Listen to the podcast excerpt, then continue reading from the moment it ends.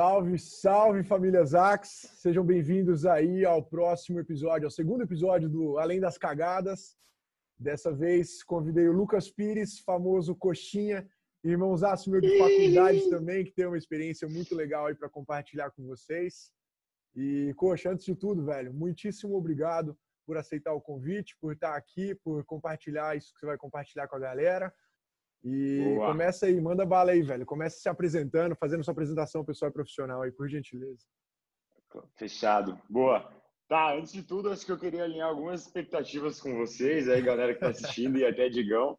Primeira delas é isso. É, acho que a galera te conhece como Rodrigo, mas puta, você fez faculdade comigo, então para mim você é o Digo. Digo ou Digão, eu vou sempre falar isso no, no, nessa nossa conversa, que eu não vou conseguir te chamar de Rodrigo, então esse é o primeiro ponto. O segundo ponto é que eu queria pedir desculpa antecipadamente, porque eu falo palavrão pra caralho.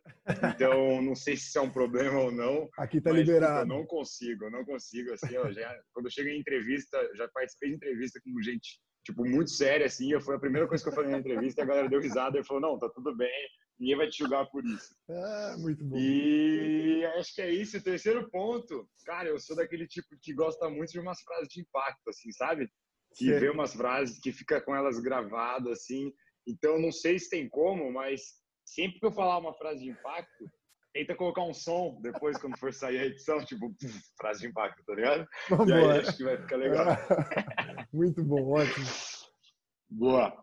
Galera, vou começar um pouco aí me apresentando, é, falando sobre faculdade. Então, eu me formei na Facamp, junto com o Digo, Faculdade de Propaganda e Marketing.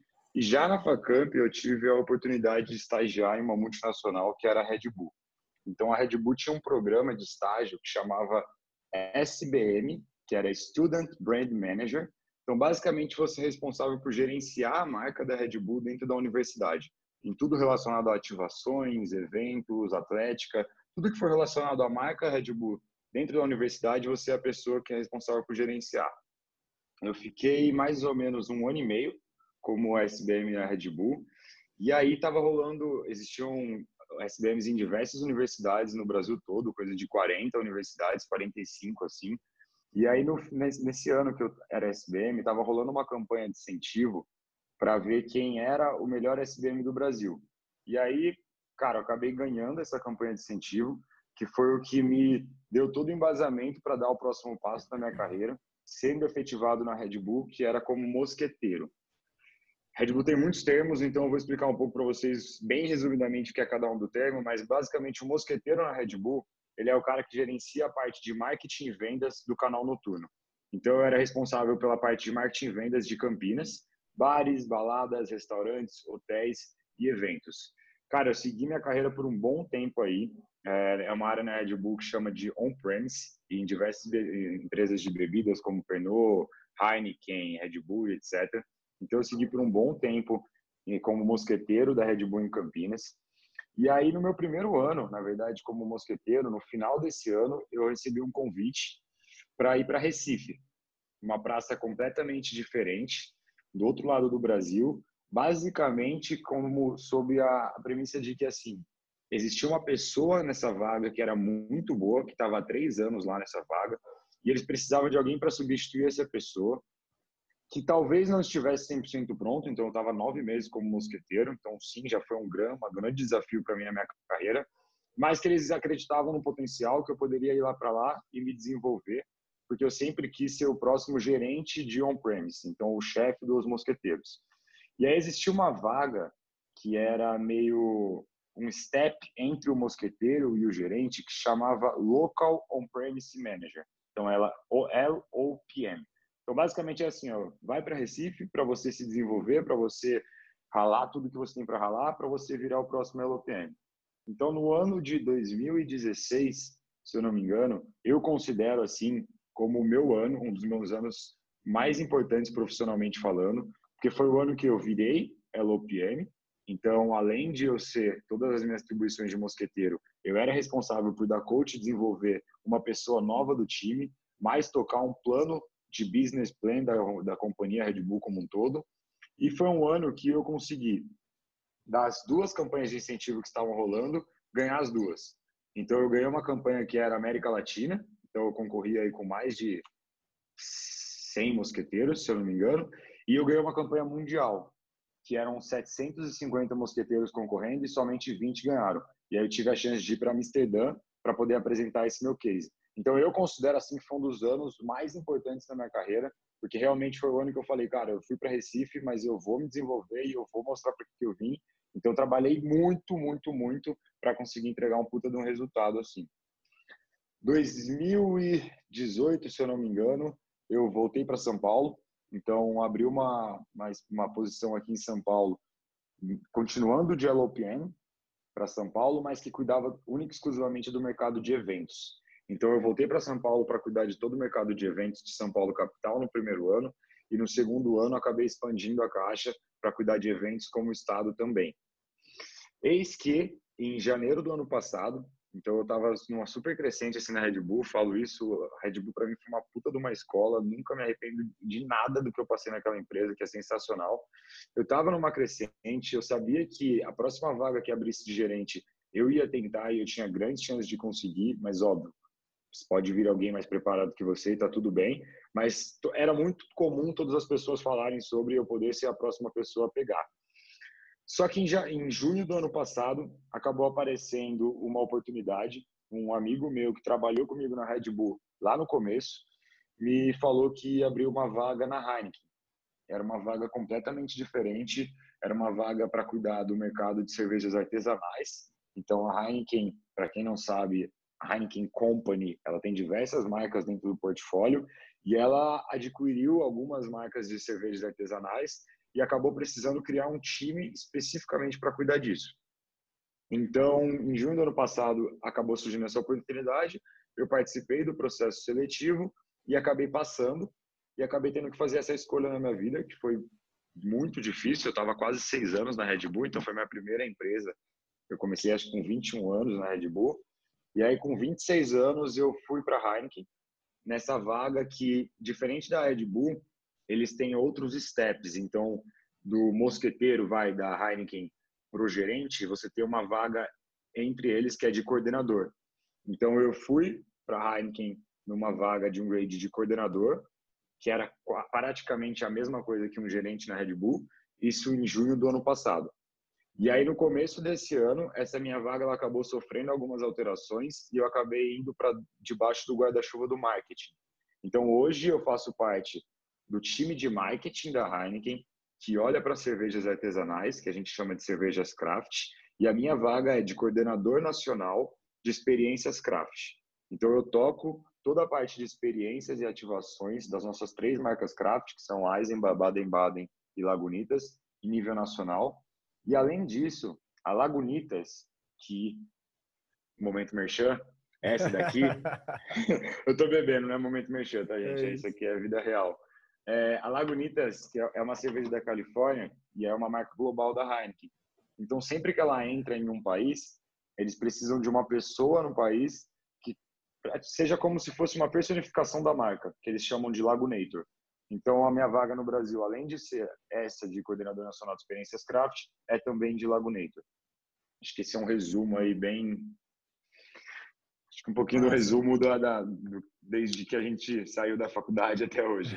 Se não, algum justo. tema, alguma coisa que eu preciso não, melhorar. Não, você, explicou, você explicou certo. Eles têm um pouco desses termos aí, mas bem massa, cara. E outra, para quem para quem te conhece há um bom tempo, sabe o quanto essas duas vagas são a sua cara.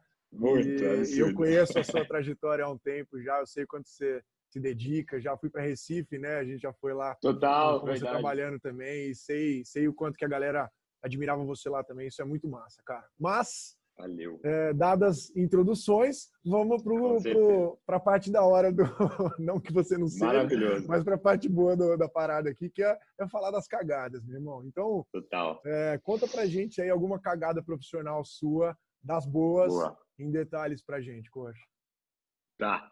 Antes de tudo, assim, eu, eu queria elogiar esse quadro. Por quê?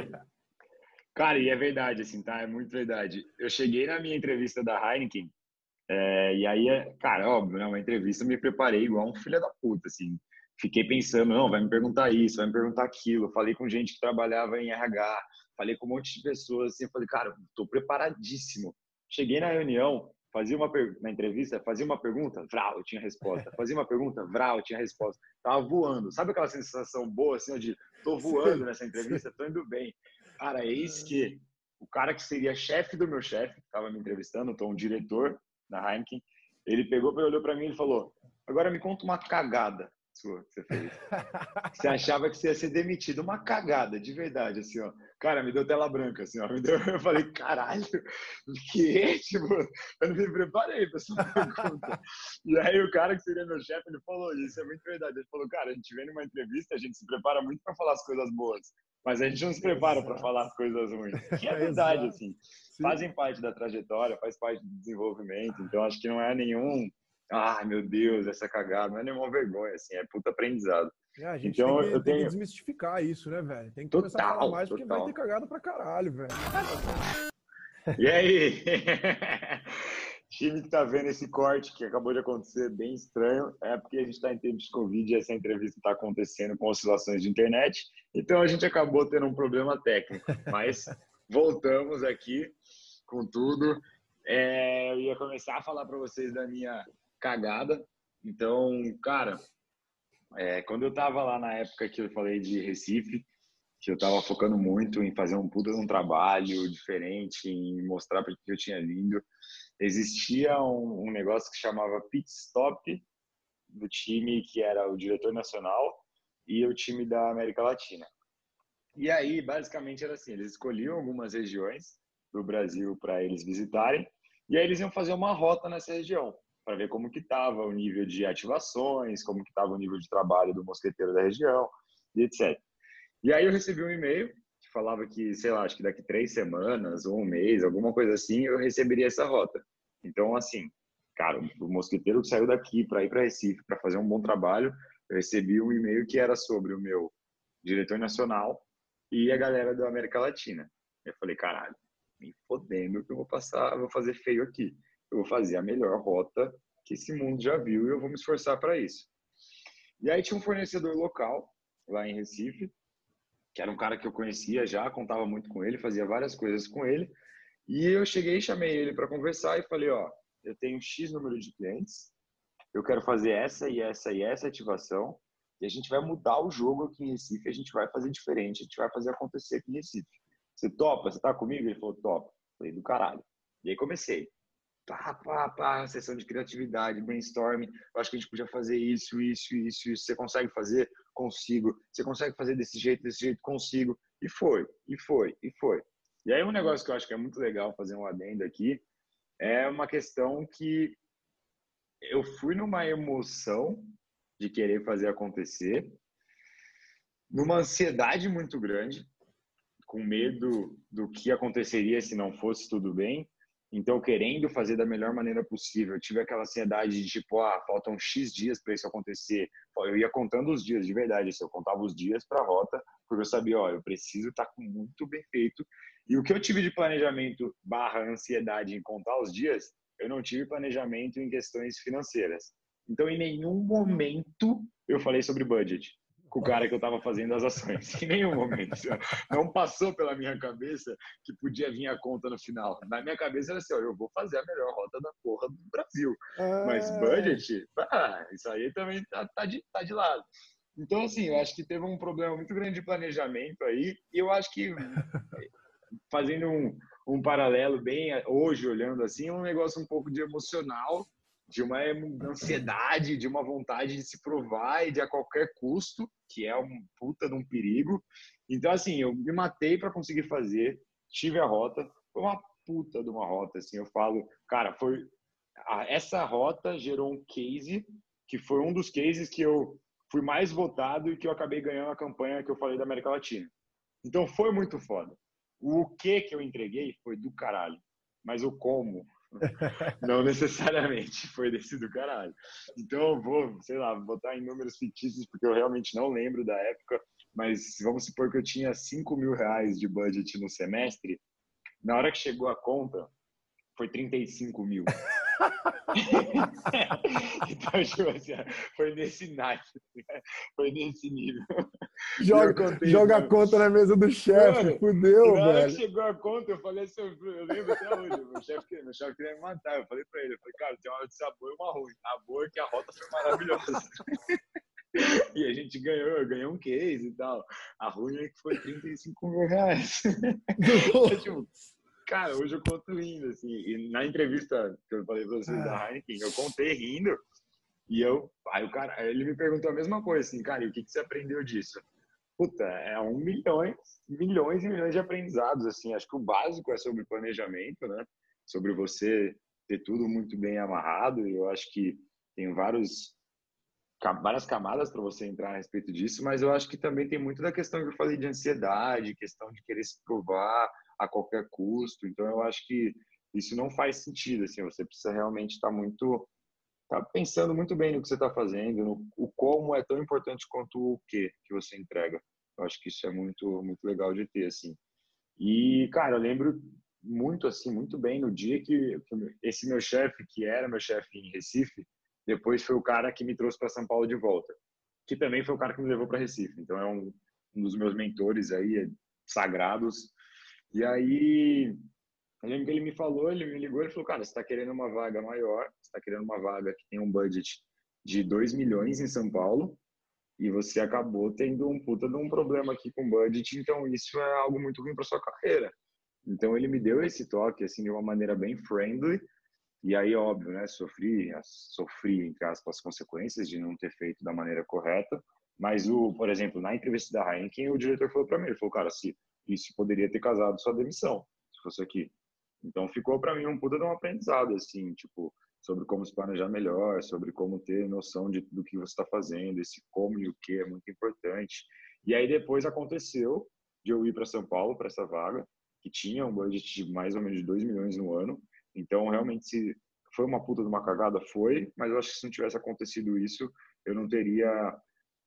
Não, tá, não estaria tão preparado para poder assumir uma outra vaga como foi essa, sabe? Tanto agora como na Heineken também, de liderar projetos nacionais. Assim, se você não consegue o básico, que é de um budget assim, a chance de dar cagada é muito grande. Mas acho que foi essa, uma carga que me marcou bastante.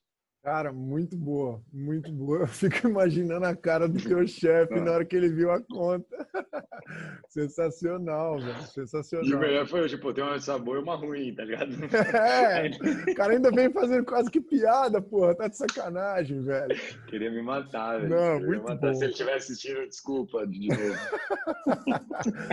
muito bom, muito bom. Cara, mas é, eu acho que fica um, fica um aprendizado massa aí que você compartilhou, né? Tanto da questão do planejamento, que é bem clara aí, Total. que ela entra na questão da produtividade, de muita coisa que a gente fala, mas também da ansiedade Sim. de não deixar a emoção tomar conta, né, velho? A gente, a gente vê a emoção tomando conta e se, cara, você tá aqui, ó, quadradão, você não tá vendo mais nada. As coisas é acontecendo é aqui, ó, budget, conta, conta caindo, e você quadradão, não, vai dar certo, né? Então, muito massa. E você tem, você tem alguma outra situação, coxa, no sentido de, imagino que você não tenha mais extrapolado o budget, mas alguma situação, por exemplo, em que você você não deixou a ansiedade tomar conta, algum aprendizado que essa cagada te trouxe? Cara, eu tenho e eu acho que até falando de dos tempos de agora, assim, é, esse foi um momento que acabou me, me, ajudando a controlar bastante essa questão de ansiedade, porque igual eu falei, hoje eu estou numa vaga que ela é basic, basicamente liderar projetos nacionais. E querendo ou não, a gente está no momento de que praticamente todos esses projetos estão on hold. Então, se eu chegasse nessa ansiedade, se eu ficasse nesse formato de caralho, eu preciso mostrar o trabalho, eu preciso fazer para acontecer, cara, eu tava maluco, assim. Então, é, essa é uma situação real que eu tô passando agora, que eu tô tendo que ter muita tranquilidade, muita muito muito lidar muito com essa parte de inteligência emocional para poder saber que tá tudo bem, que não tem como, não tem como os projetos saírem agora, porque são projetos que precisam acontecer fisicamente, precisam acontecer em campo, então, acho que é um exemplo real de o que está acontecendo nesse momento, assim. Legal, velho. Legal. Não, total, total inesperado que a gente está vivendo, né? Total, total. Legal, cara. É um bom aprendizado mesmo, realmente. Muito massa. Ótima, ótima cagada, cara. Boa cagada, né? Obrigado, obrigado por compartilhar isso. O pior é que eu tô. É o segundo episódio e é o segundo que eu racho de dar risada com as cagadas, cara. Então é sensacional. Eu tenho umas boas eu também. Eu o primeiro episódio também e dei muita risada da cagada do Vlad, pelo amor de Deus. Muito bom, muito bom.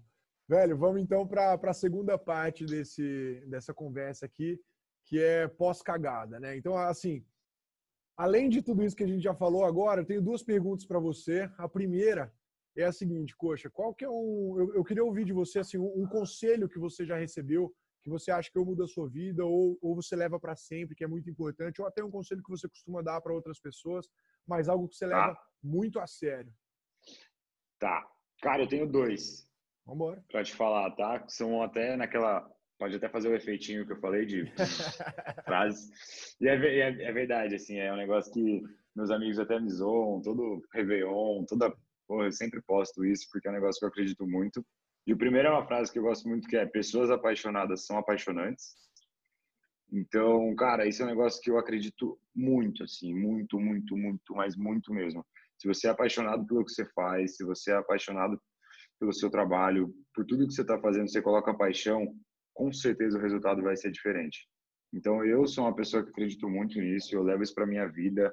Se eu não estou feliz fazendo alguma coisa, eu sou o primeiro a levantar a mão e falar, cara, não estou feliz fazendo isso e explicar o porquê. Mas eu acho que isso é uma coisa que é um puta de um conselho. Eu, eu sinceramente eu não lembro aonde eu vi isso, essa frase. Hoje eu não consigo lembrar, mas é uma frase que eu uso para tudo quando eu vou me apresentar ou quando eu vou falar de mim, porque é algo que eu acredito muito assim. Paixão é um dos valores que fazem a diferença, assim, principalmente no resultado final. Cara, sensacional, velho. Eu não tinha, eu nunca tinha ouvido essa frase. me eu, me identifiquei pra caralho com ela. Pra caralho. E agora né? eu, vou, eu vou falar, eu vou falar por aí, vou falar a autoria do Lucas Pires Coxinha, segue o jogo. É isso. Eu não sei quem foi, então fala que sou eu, foda-se. Bora lá. E qual é, qual é a segunda que você falou antes de eu ir pra segunda Cara, a, a segunda é uma frase que o, o, meu atual gestor, o meu atual chefe agora, ele falou uma vez e eu gostei pra caralho, eu não esqueci, que é seja legal com as pessoas, o mundo é uma cidade pequena. Então, cara, isso aí para mim acho que é, é, muito foda, porque é aquela pegada de o mundo dá voltas, cara, tem muita gente que fala, ah, seja legal com seu estagiário, um dia ele pode, pode ser seu chefe. Então é muito nessa pegada, mas eu acho que não numa parada mais genuína, assim, sabe? Tipo, tem muita gente que trata as outras pessoas de uma maneira diferente por causa de cargo, ou por causa de aparência, ou por qualquer coisa que seja, sendo que é uma parada muito escrota. Então, eu já te mandei a foto brincando, eu tenho isso tatuado na minha pele, mas basicamente essa frase é: não seja cuzão. Que é tipo, é isso, tá ligado? Seja legal com as pessoas, o mundo é uma cidade pequena. Você não sabe o dia de amanhã. Então, eu levo muito isso comigo também. Muito bom, velho. Muito massa. Gostei das duas frases aí. E aí a minha segunda pergunta, Coxa, para a gente finalizar é a seguinte: qual que é? Eu queria ouvir de você qual que é a principal coisa que você gostaria de ter aprendido antes na sua vida. Cara, essa aí, puta aí, Baril. Cara, essa, sendo muito sincero, assim, eu acho que falando da, da gente, tá? Não, não sei se todo mundo se encaixa, mas da nossa geração como um todo, é uma geração extremamente carreirista. Então, eu lembro que quando eu entrei como SBM na Red Bull, que eu expliquei para vocês, eu já queria ser mosqueteiro. Quando eu entrei como mosqueteiro, eu já queria ser o próximo passo. Quando eu virei o próximo passo, eu já queria ser gerente. É uma, eu acho que entra também no ponto de ansiedade, mas é uma questão de uma geração muito carreirista que você acaba sempre vivendo pensando no qual é o seu próximo passo. Qual é o próximo passo? Qual é o próximo passo? Qual é o próximo passo? E eu acho que a geração que está vindo agora, a galera mais jovem que a gente pode estar tá vendo esse vídeo, eu acho que ainda mais está cada vez mais pensando nesse formato, assim. E eu sou, hoje, olhando para trás, cara, completamente contra, assim. Eu, eu, de verdade, assim, uma coisa que eu gostaria de, de lembrar, ou gostaria de saber quando eu fosse mais novo, era uma parada que é meio tipo, enjoy the ride, assim, sabe? Tipo, aprenda o máximo que você puder no momento que você tá, porque isso vai fazer a diferença. Você tem aí? Eu, não, eu anotei, eu faço umas anotações quando eu falo, eu, eu, eu, anotei essa parada, só que eu anotei de outro jeito. Vida bem lutada que eu coloquei, já vou falar. É sobre. isso, velho, é pra caralho, é tipo, mano, é de, de aproveitar mesmo o momento. Porque eu me peguei já em diversas situações de falar, caralho, qual é o meu próximo passo? qual é o meu próximo passo? Eu não, não parava para pensar, puta, eu tô numa vaga legal já. Eu posso aproveitar para caralho, eu posso aprender o máximo para caralho nessa vaga, posso entregar o melhor que eu posso entregar para quando o momento aparecer, eu vou estar tá pronto. Eu acho que eu já te falei isso uma vez de sorte também, né? Sim, é isso é, tipo, não da oportunidade. Você, é, com preparo. Não significa que você não vai crescer e que você vai abandonar é, o Exato, exato. Significa só que você não está condicionando a sua, sei lá, a sua felicidade, é. sua satisfação ao próximo passo, né, velho? Porque senão você vai estar sempre, sempre infeliz, velho. Você vai estar sempre pensando qual é o meu próximo passo e nunca vai estar aproveitando o momento, sabe? Então isso é um negócio que hoje eu tenho muito claro, mas na época que eu era mais novo eu tenho certeza que eu não tinha nem pouco, assim, eu só pensava no meu próximo passo. Velho, perfeito, cara. Eu anotei aqui, eu não coloquei Enjoy the Ride, que nem você falou, mas eu anotei vida bem lutada. Porque a, a graça Irado. não é. A graça não é assim, pô, é da hora conquistar alguma coisa, é, mas se você condiciona toda a sua felicidade, sua satisfação a conseguir alguma coisa, bichão, se, se, o destino entra no meio e deu ruim, você vai ser infeliz? Porra, agora, se acontece uma, é... uma pandemia no mundo, você vai ficar frustrado. É, a graça, a graça da vida é uma vida bem lutada, né? É uma luta da hora, é enjoy the ride. Putz, muito massa. Total. Poxa, da hora. Caralho. Nos identificamos bastante nisso, da hora. Uhum. Brother, Boa. por aqui, velho, fechamos as perguntas que eu costumo fazer. Eu queria, antes de tudo, antes de tudo não, já no final, mas te agradecer pela, pela, pelo tempo aí. A gente teve um cortezinho da internet, foi mal, acontece. Total. Mas brigadão por compartilhar, é muito massa. E eu queria deixar um espaço para você aqui passar um último recado se você quer, ou enfim. Claro. Não, também acho que agradecer, Digão, o convite, assim, eu acho que por mais que a gente tenha essa, essa relação da época da universidade, eu acompanho de perto o que você vem fazendo, acompanho de perto tudo que vem acontecendo, então acho muito foda, assim, desde que você começou com a parada de o que você gostaria de aprender quando você era, quando você era jovem, versus o momento que você está hoje já de ter uma escola, de que está fazendo toda essa diferença. Cara, de verdade, assim, é, é absurdo. É, você está influenciando e mudando a vida de muitas pessoas, eu tenho certeza. Então, do caralho, assim, para mim é uma honra poder falar com você e participar disso, porque de verdade é um negócio muito foda que você está fazendo. E eu sei que não é fácil. Para quem é muito fácil depois, daqui a alguns anos, alguém vê lá Rodrigo Piffer uma escola gigantesca e, porra, tá ligado? Aquela puta do porra, império, Deus te ouça, milhões Deus de jovens. Ah, olha lá, que fácil. Não é fácil, você de tudo que você abriu mão e tudo. Então, parabéns pra caralho pelo trabalho e feliz demais por poder participar. Conta comigo aí porque precisar. Porra, muito massa. Obrigado pelas palavras, irmão. De, de coração mesmo, gratidão. É muito massa. A gente está começando pequeno, a gente está batendo quase é 55 alunos aí, mas são 55 Irado. vidas, né, velho? Muito Total, massa. Tipo, exatamente. É Irmão, gratidão enorme mesmo, estamos muito juntos. Família, galera que assistiu aí, se vocês curtiram, compartilha, manda para manda pra rapaziada aí, manda para os amigos. O Coxinha é um cara engraçado. Porra, por favor, né? Tô aqui há meia hora falando, boca seca do cara. Se não compartilhar, é Tá tomando cerveja, porra. Muito massa, galera. Valeu, galera. Um abraço a todos e até o próximo. É nóis. Valeu, Digão.